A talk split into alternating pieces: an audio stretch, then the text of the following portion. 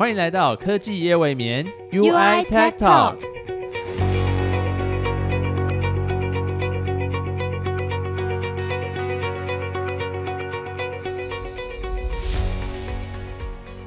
欢迎来到科技夜未眠 UI Tech Talk 我是 Evan。我是 Sandra。那其实我们今天要谈的主题呢，我们已经提到了哦。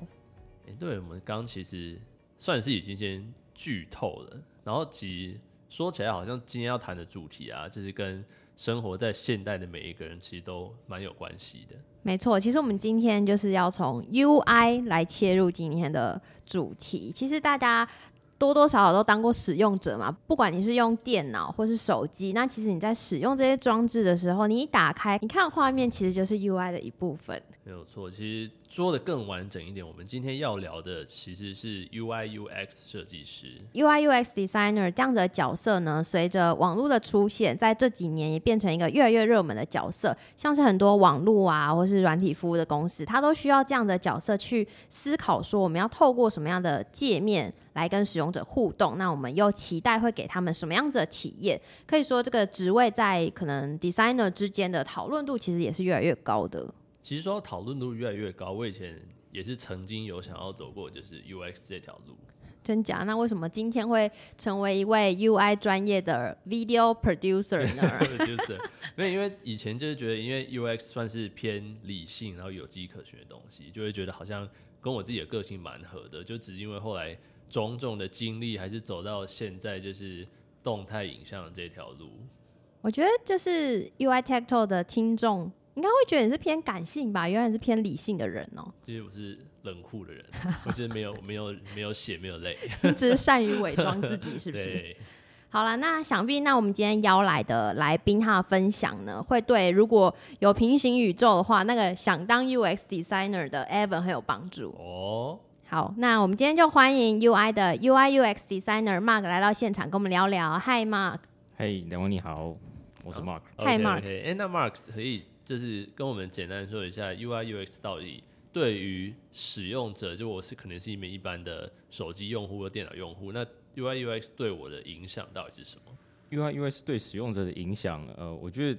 UI UX 设计最重要、最主要重点就是不要造成使用者任何影响。呃，因为早期其实没有 UI UX 这个这个呃专有名词去形容这这个职业。嗯，那以前都叫做 HCI（Human Computer Interface）。嗯嗯嗯，那所以它的目的其实就是怎么样解决人跟机器中间这个界面的流畅度，嗯，对吧？就我我们所有我们我们的手机跟电脑、笔电、平板，它全部都是机器，所以我们需要一个界面让人有办法，呃，把他的意识转化成呃 command，让机器去执行。对，那这个这个 interface 就是现在大家在这门的呃职业上越来越精进，所以有分成 UI 跟 US，就视觉上跟体验上的设计是不一样的职业的转的职能是不一样的。那如果说这样融合的设计可以让使用者完全没有隔阂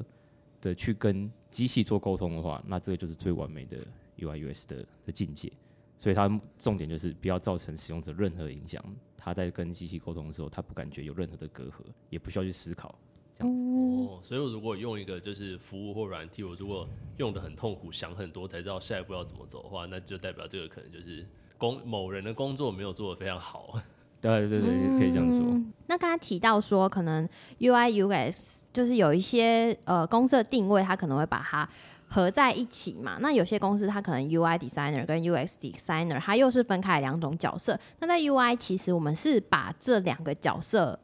放在一起的。那你觉得为什么 UI 会选择做这样子的事情？呃，我觉得这个这个问题的话，就是会相关每一个公司的开发文化不一样。对，那呃，最近在近期，design system 这个概念越来越普及之后，呃，系统化的界面设计让 UI US 两个职位的界面越来越模糊。那在 design system 公司会有专职的设计师，在 UI 的琢磨会多一点，但是同时也会考虑到呃这些界面组成的 UI component 收拾行为怎么样满足产品的需求，所以我们我们公司会有专职的设计师去去呃执行 design system。那 product designer 公司也有 product designer。我如果说是以 software 的话，我们也有 product designer。那这个角色就是 UI 跟 US 两边的呃身份是合在一起的。这个 product designer 它一定需要有呃足够的 UI 知识，嗯，才会知道说如何使用这些 design system 设计出来的 UI component 去满足这个这个产品的需求。那 US 部分的话，它就是如何用这些 component 去产生呃这个呃比较顺畅的使用者的流程。嗯，什么样的需求要用哪一种 component？对，所以说身为 product designer，他需要兼兼有 UI 的知识，也要有 US 知识，才能完成一个完整的产品。所以我们公司把这两个角色是合在一起的。刚提到说软体设计文化嘛，所以我们会期待说 UI UX designer 它的定位其实是 product designer，就是它其实会透过 design system 来让它的界面设计可以快速的规模化跟系统化，然后它其实可以放更多的精力在 UX 这一块。对，嗯，了解。那像这样子的，就是 UI 这样的角色定位，通常我们在呃产品开发的过程里面，我们会在什么阶段加入这个开发的流程？UI 是在在大众眼前可能是一家呃硬体公司，但是让公司在市场有所突破或是展现出差异化，其中一个重要原因是公司对软体的策略和使用者经验的重视嘛，对吧？对。那公司新的产品开端，呃，像都会有来自于很多面向产品的机会啊，或者是呃市场上的机会，呃产品线的完整度或者技术的突破等等的。那在产品开案的前期，许多的讨论都会围绕在硬体架构跟设计上面。嗯，但在那同时的时候，UI UX 设计师就会参与呃开发的讨论，目标就是在早期规划里面寻求产品的突破点，在软体跟硬体上的配合，找到平衡，然后发挥出最大的效益。所以其实，在早期的时候，我们就会需要跟硬体这边的部门或是团队去做一个沟通嘛。那通常会接触到什么样子的角色呢？呃，我呃，如果说以软体团队这边来讲，我们的上游通常就是硬体的团队。对，以设计师出发的话，就是我们公司的工业设计师。嗯，他们在早期会跟呃 Hardware PM 一起讨论出这个产品的故事，它在使用情境上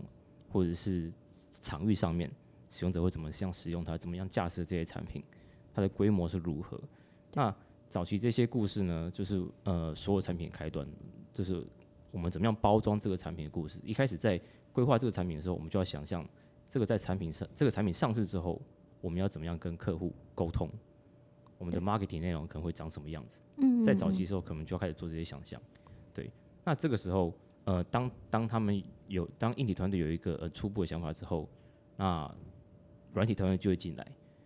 因为他我们会用软体的角度来看说，呃，如果说我们想要达到这样子的情境，我们软体需要有什么样的规格、什么样的功能去满足使用者的需求。那因为软体这些软硬整合的开发，其实软体某些功能需要依赖硬体的资源。我想要知道说，哦，你有没有什么样的晶片？你有没有什么样的就是呃，就是 I/O port，就是一些 socket 啊，what whatever 之类的东西，能不能满足我的需求？对，所以我们早期开始进入讨论的时候，我们接触的人就是是嗯 industrial designer 跟 hardware PM，对，我们会会接续他们早期讨论的故事，继续往下发展。嗯，了解。等于说，你们在这个过程当中，其实要不断的去思考，说可能硬体结合软体，然后我们在 UI US 这边可以去怎么样去做一个突破点，这样。对，对，这样听起来好像有发现，就是结合你刚刚说的，还有我们之前跟呃我们的 ID 聊过的内容，我们好像可以发现，就是我们开发产品其实是从故事开始的，而不是说今天有一个什么新的标准、新的很强的晶片出来，我们用那个晶片为基准去产生出一个产品。就是你觉得应该我们应该可以说它是 design driven 而不是 spec driven 这样的不同之处，你觉得对于一名就是 UI UX designer 来说有什么特别不一样的地方吗？或是这个模式来讲，对你们来说会不会有比较有挑战？呃，我觉得这个这个文化就是 design driven，公司是以 design driven 的文化的角度去开始做一个产品开端的思考。我们永远都是以一个故事去发想说这个产品对于使用者带来什么样好处，怎么样解决他的痛点嘛，对不对？那我我觉得呃这个挑战不不会只单单呃局限在 UI UX designer，公司所有会参与到产品规划的人，都会有相同的挑战，就是呃，How do we be a customer？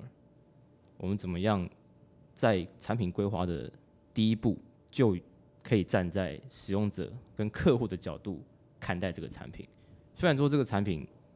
完全没有呃很具体的，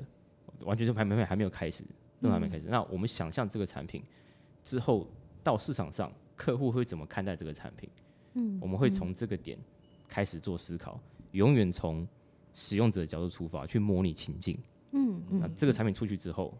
怎么样帮助到现有使用者的痛点，或者是帮他做得更好？了解。那像刚刚说到的 be a customer 这件事，其实是 UI 蛮强调的一个算是 principle。那通常我们会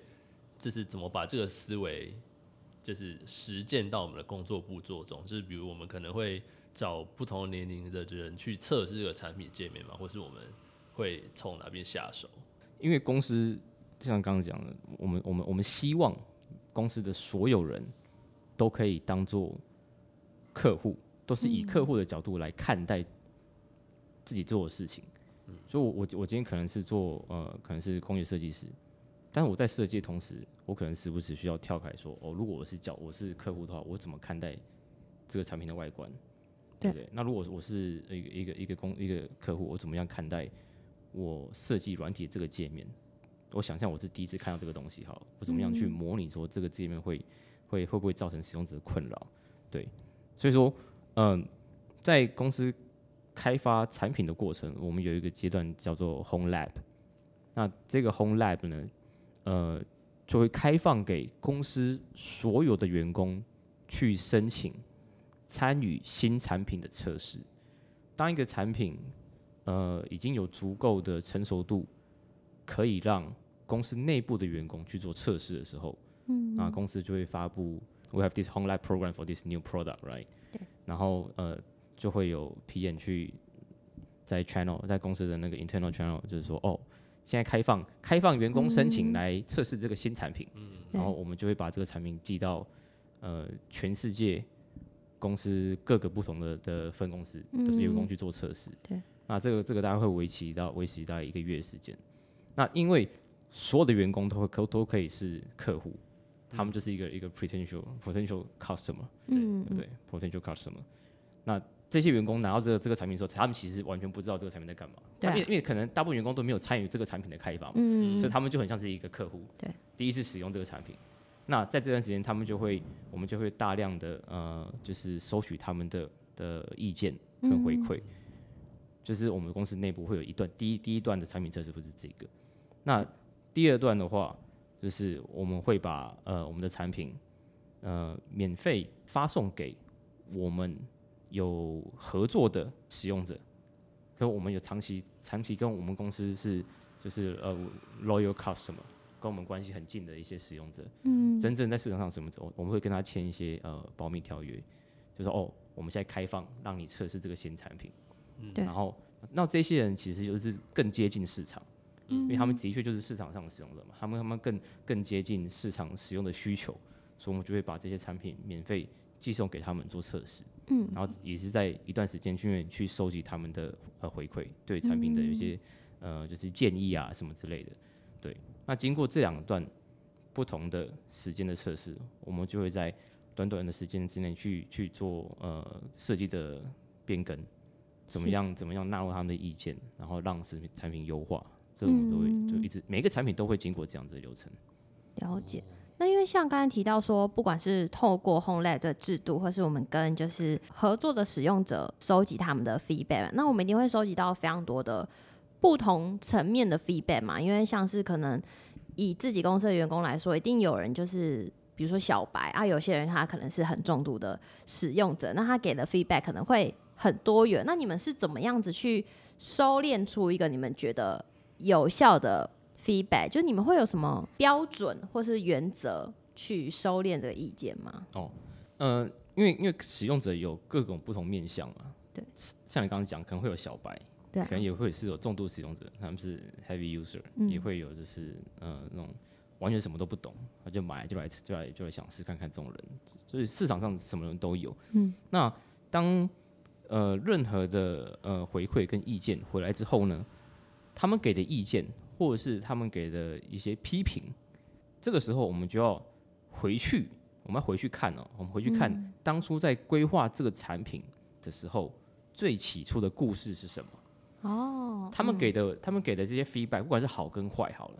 有没有跟我们当初规划的故事是吻合的？嗯。如果说他们给我们的批评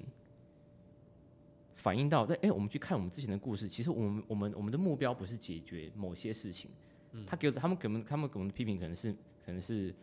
呃是不是我们当初故事要解决的话，我们就是哦，我们会我们会把它当做噪音，哦，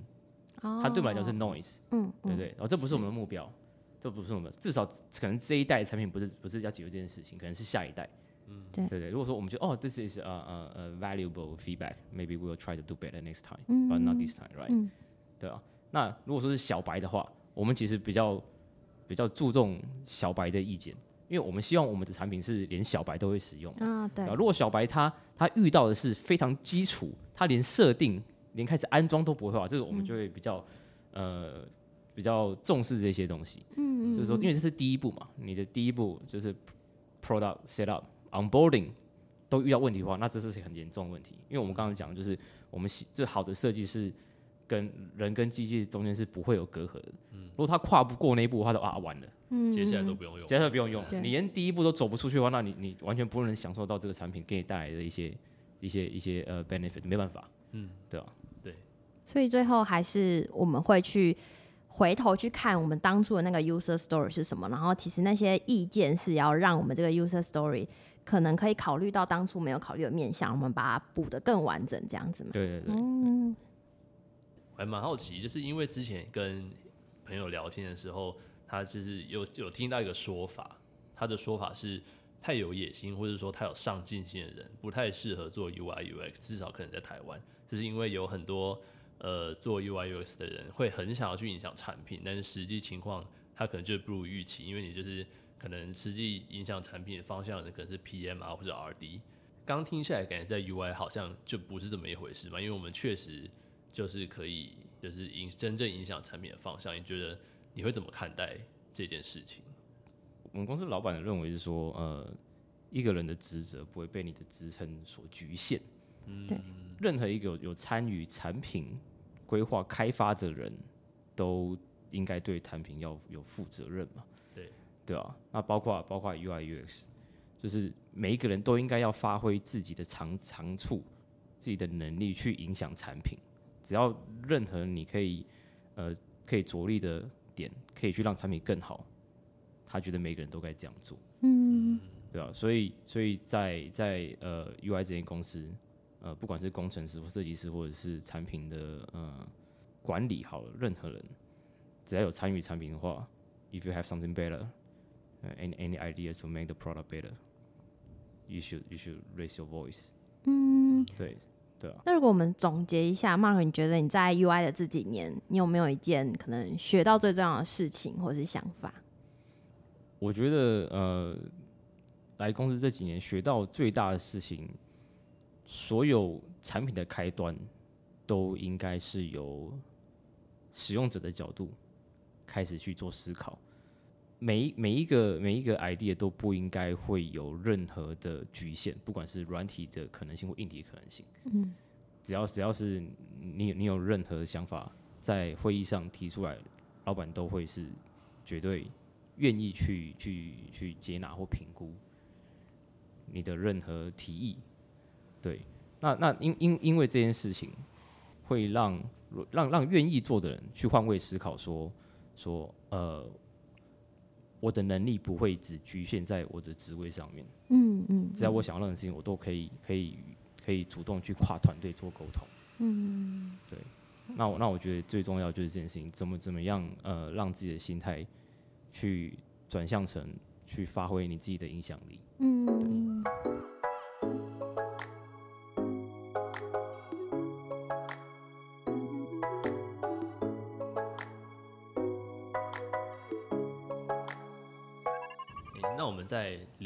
了，就是在 UI 做 UIX 的重点之后，我们其实想要再把时间线往回推一点，我们想要再多跟 Mark 聊一下，就是 Mark 本人之前的经历，当初你是怎么样会踏上就是 UIUX designer 的这条路啊？嗯，我第一份工作，我第一份正式的工作啊，我第一份正式工作是在游戏产业，嗯，做游戏的界面。其实早期那时候其实也没有，呃，我们我们在游戏业不不叫做 U 呃 user interface，其实我我们的职位比较偏向 interface artist。嗯嗯嗯嗯，因为在游戏的世界里面，可能易用性不是重点，重点是呃整个游戏的呃美术风格，嗯，或者是它可不可以吸引使用者的的的注意。你说哦，这个好帅啊，这个好漂亮啊，或者是因为它所有都是都是以以娱乐为出发点嘛，嗯，对啊，那那那呃，那个那个是我我第一份工作，我在游戏公司上班。那后来在游戏公司上班一阵子之后，呃，我后来就去去进修，去去读了呃电脑动画的硕士。我觉得哦，因为那时候在游戏公司上班，觉得做做电脑动画好像很有趣，嗯，就就做一些三 D model 啊，或或做一些 character animation 之类。然后我就去读了硕士，去读电脑动画。那毕业之后呢，硕士毕业之后就也去去一间呃 production company，他们做做动画，做一些互动装置的公司，做做一些三 D 动画这些东西。那做到一半就觉得说，哎，我好像。觉得做做动画跟最后的受众没有什么互动，哦，对，觉得哎，他他看完之后我都不晓得他到底喜不喜欢或什么之类的，他他没有不会得到任何 feedback，对，所以我觉得好像还是喜欢做一些互动的东西，嗯嗯嗯，就跟使用者会有一些这些互动的东西。那我又我又跑回去游戏公司上班，那回来台湾的时候，呃，就被 ASUS 的人资有联络上，说哎，你要不要来？公司面试看看，我说哦，好好，OK，反正就去尝试看看。所以在在华硕的的呃工作的经验，是我第一第一个在科技业呃转到 UIUS 第一份工作。嗯，但你那时候其实这样产业也是跳了蛮多，就是从游戏再到动画再到科技业。那你自己为什么会愿意去做这样子的转换？当初会进去华硕的的契机，是我本身对。科技产品有兴趣啊，所以是自己的兴趣。对我我会我会去买很多呃科技乐色，你说没用的东西，就哎试试看，反正就试试看啊。对，有些东西新出了就买看看，玩一玩就嗯好像没什么用，就放在那边。嗯，对，然后也会也会很时常去关注一些科技新闻。所以我那时候那时候我想啊，那好，我去我去看看华硕在做什么。嗯嗯嗯，对吧？所以说这是这是第一个会加入华硕的的原因。嗯嗯。那转换产业之后，你有发现到什么不同吗？因为就是刚刚说到两个产业其实很不一样，我想就是重视的点应该也会差蛮多的吧？就是在 UI UX 这件事上。如果如果要如果是以 UI、US 这这呃两个呃职能去看，在这两个产业什么不一样的话，在游戏产业面，如果说你要讲呃 U S designer，在游戏界的话，就是 game designer 嘛。对，那它本质就跟科技业的 US 不一样。游戏的目的是要去创造挑战，它要去创造 challenge。嗯，呃，人玩游戏会有会有满足，会有成就感，就是因为他呃呃，the players overcome a challenge in the game。对，游戏的目的是是让你学习，让你更精进你在游戏里面的技能，然后去。完成什么挑战，所以你就有满足感，对你就有成就感。说哦，我打败了这个魔王，因为我之前花很多时间练什么等级之类。嗯，所以游戏的目的是去创造挑战性。对，但是但是我们平常在在科技也做 US 是要去除挑战，完全相反，相反，完全相反，相反。对，就是你一个使用者在做在使用一个软体或一个产品的时候，我不能让他有任何挑战，我要让他很无感，就是哦，好像很简单，我按按就结束了，就是所以是完全是相反的角色，对啊。那那游游戏的话，就是他要他要创造一个学习的经验，让你成长，然后去完成一个任务，然后让你有有成就感。但游戏那那科技也不一样嘛，科技也是要给使用者错觉，他们什么都没做，然后就完成了一件事情，然后就哎，嗯。哦，就像就像那个 everything just works，对嗯啊，I've done nothing right，I just press a button it works，Oh,，so great，啊？这这这是不一样的，对？你总你你在游戏里面不可能总不能说我按一键然后魔王就死了吧？嗯一键练等，对，一键练的那太无聊啊，那觉得一点使用感没有啊。对，那所以说游戏跟科技业的那产品是完全相反的。嗯，这样感觉就是那个思维真的是转变很大，因为游戏业你要就是创造挑战，那科技业你可能就是让大家越没感觉越好。那尤其又到 UI，像是我们刚刚其实上一个部分也聊到说 UI 的挑战又更多，因为我们就是要加进就是使用者的 mindset 这件事情嘛，就是我们要从 user story 开始去思考一个产品。那你觉得在这样子的工作经历下，你觉得你自己是一个成熟的设计师了吗？还是你觉得你对成熟设计师的定义会是什么？我觉得成熟设计师不会只局限于他在呃设计本身上面的职能，嗯，你说就是专业技能、专业技能 hard 对 skill 本对身 hard skill 本身嗯。就是就是他一定会有更多的呃 soft skill 会 involve，对不对？还有就是像呃，我觉得一个成熟设计师最主要条件是呃你要融入这个公司的环境，就每当你换一间公司的时候，你一定会就是一个一个一个人的职业一定会经历过不同的公司嘛。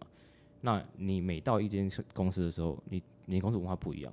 你一定需要快速融入这间公司的环境，对，然后怎么样转化自己的心态，发挥自己的能力，像我刚刚讲的，发挥自己影响力，嗯让公司变更好。对，因为就是说每一个公司的文化都有挑战性，就是没有没有公司是完美的，嗯，它一定有缺陷嘛。那你一定要在这个缺陷里面，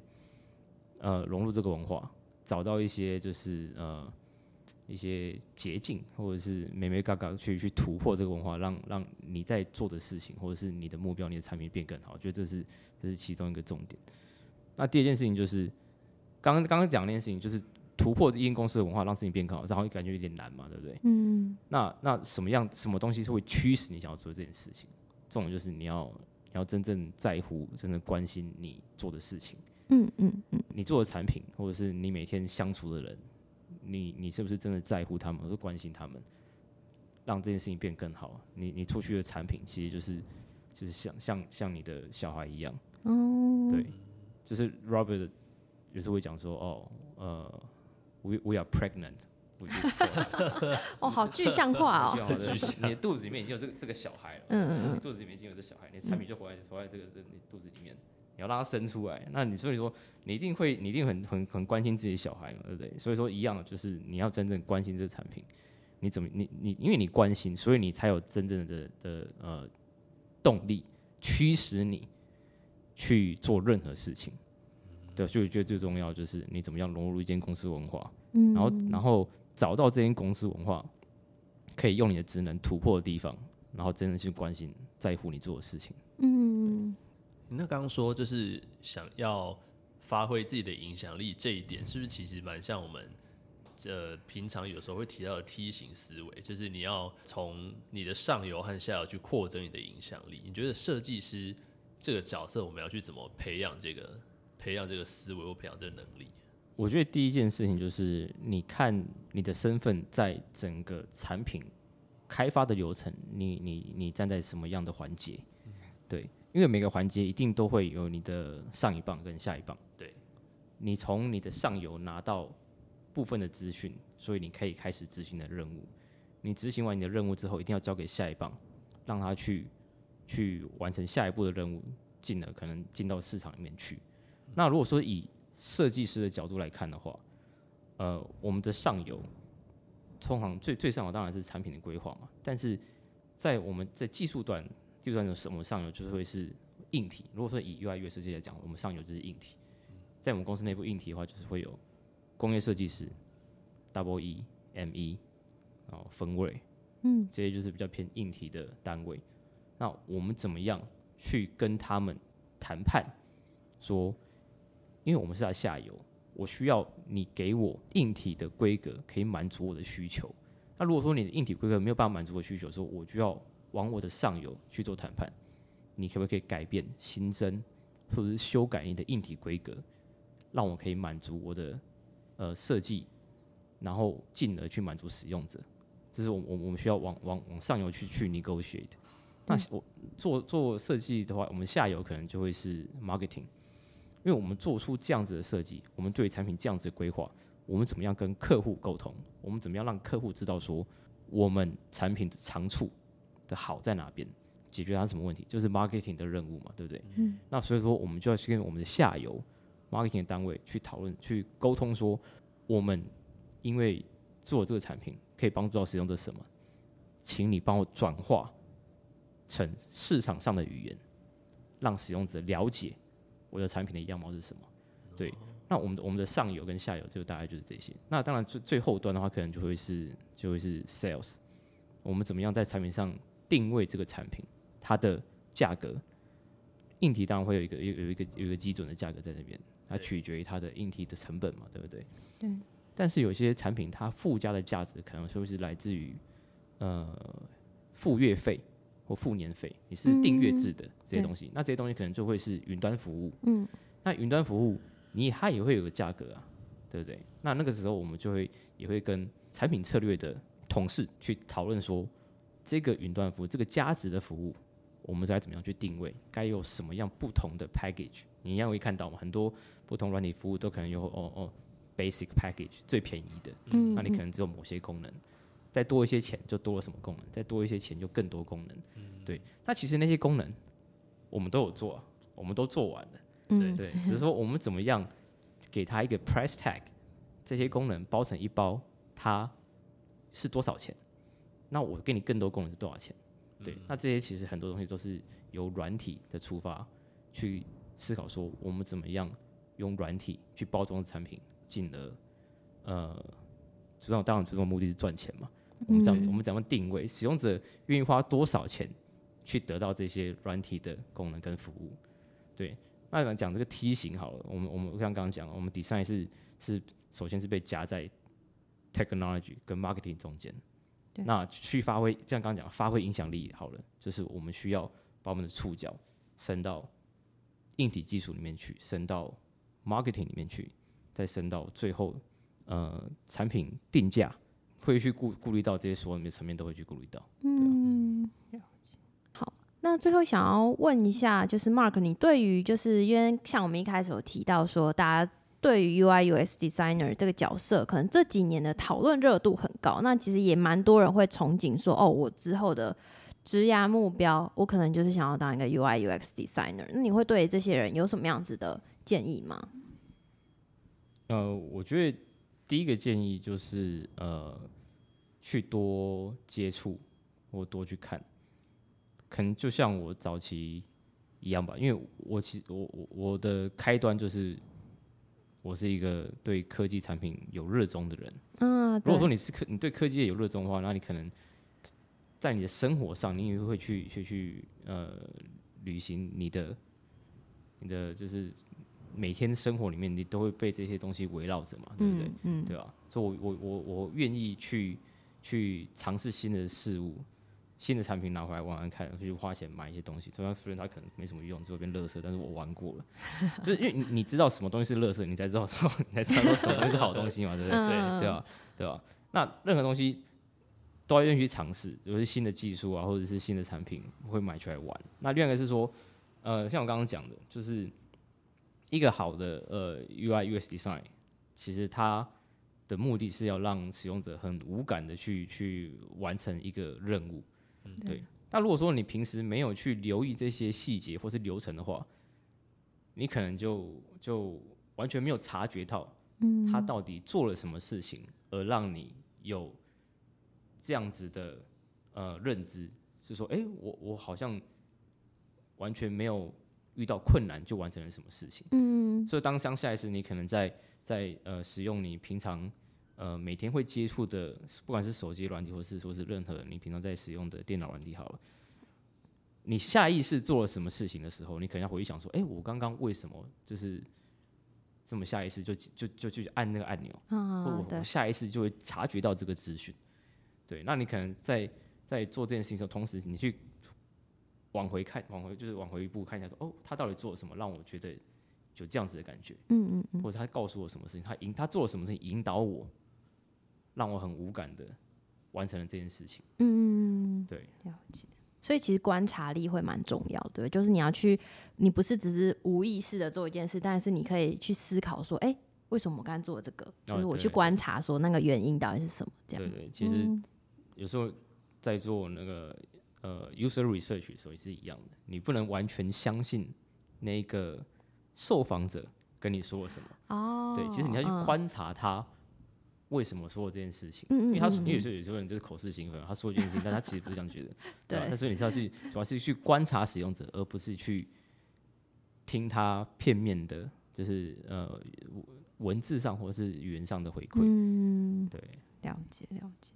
近期我们有一个蛮蛮好奇的点，就因为近期生成式 AI 这个话题真的蛮火红的，然后也开始有看到一些是可以自动帮你做 layout 的 AI，然后我相信这是如果以后再继续发展下去的话，有一天可能也会进到就是 UI UX 的领域这里面来。你觉得，想问 Mark，你觉得就是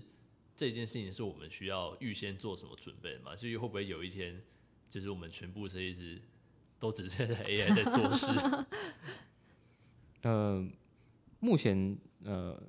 生成式的 AI 还是基于现有的知识跟资讯去训练嘛。对，他我觉得目前就是如果是以以设计师来讲，有些有些比较理性上或是需要用理性去判断的东西，AI 目前还是不会取代人的判断能力。对，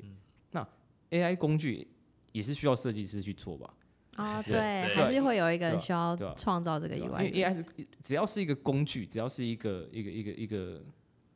软体界面，它是一个工具的话，就需要设计师去去设计说这个工具要怎么样跟人做互动，怎么样沟通。它可能是呃语音输入，或者是需要打字去陈述一段内容，让生成式 AI 去生成一个我刚刚转述给电脑的东西，它一定有一个界面嘛，对啊，所以说，我觉得这些新的技术，目前呢、我也不知道未来发生什么，我觉得目前是不会取代设计师，而是会需要会会造成更多形态的设计师。设计师怎么样去使用 AI 这些工具去辅助他，嗯每天在做的事情。嗯，对，那我会有新形态的设计师，而且只要出现更新的工具，就需要新的设计师去设计这个工具，让更多人使用。其实今天跟 Mark 这样聊下来，会觉得其实 UI/US Designer 还是蛮乐观的，因为我们最主要要做的事情就是要创造力，然后要有影响力，还有说故事的能力嘛。那其实像这样子的特质，感觉 AI 就是没有办法取代。对，就是如何创造一个新的 story，就是找到一个需求，这可能是目前我们没有办法从就是 AI 这边看到，就是还是需要人来做这一段流程。没错，那我们今天就谢谢 Mark 跟我们分享很多就是对 UI UX 的看法。UI Tech Talk 就下期见喽，拜拜。拜拜拜。